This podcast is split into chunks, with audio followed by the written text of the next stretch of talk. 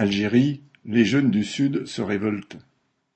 Un vent de révolte souffle dans tout le sud algérien. Parti de Ouargla, la protestation sociale s'est étendue à de nombreuses localités, portée par une jeunesse touchée de plein fouet par la crise. Ces régions, qui concentrent les richesses en hydrocarbures du pays, abritent les populations parmi les plus déshéritées. La dégradation des services publics, des routes, l'absence d'infrastructures de santé et de loisirs, qui touchent l'ensemble du pays, se posent avec plus d'acuité dans le Sud. Quant à la crise sociale, il y a des effets encore plus dévastateurs auprès d'une jeunesse qui se sent marginalisée. Celle-ci subit un chômage de masse et n'accepte pas que la plupart des emplois proposés par les sociétés pétrolières lui échappent et soient occupés par des travailleurs venus du Nord. Cela ne fait qu'aiguiser un profond sentiment d'injustice et d'exclusion. S'y ajoute un quotidien dégradé par une pénurie de logements, par des coupures d'électricité qui rendent encore plus insupportables les chaleurs caniculaires.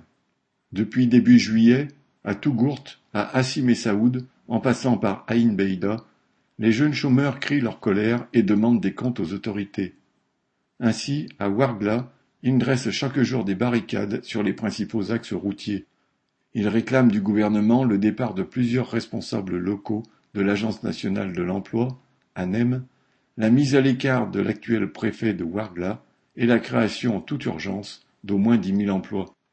Leurs protestations quotidiennes, blocage de routes, marches ou rassemblements, se transforment en affrontements avec les forces de police.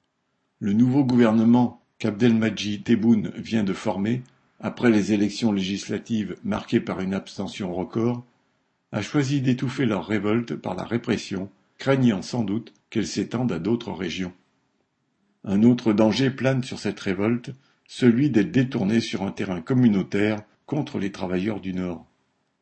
Elle est alimentée par les courants politiques conservateurs qui s'appuient sur les sentiments d'exclusion existants pour dresser les chômeurs du Sud contre les travailleurs originaires du Nord pour préserver les intérêts des privilégiés du régime.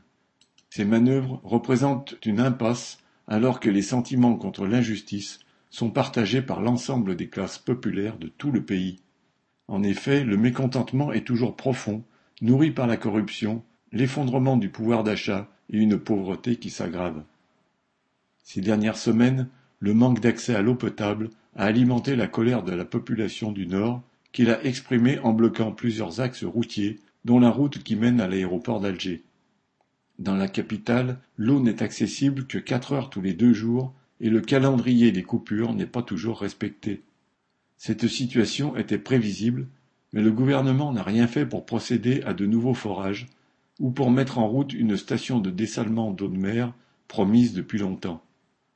En revanche, il rend la population responsable de la situation, l'accuse de gaspiller l'eau et mène une campagne pour justifier ainsi l'augmentation de son prix le pouvoir algérien a toutes les raisons de craindre les réactions d'une population défiante à son égard et excédée par une situation sociale qui ne peut aller qu'en empirant.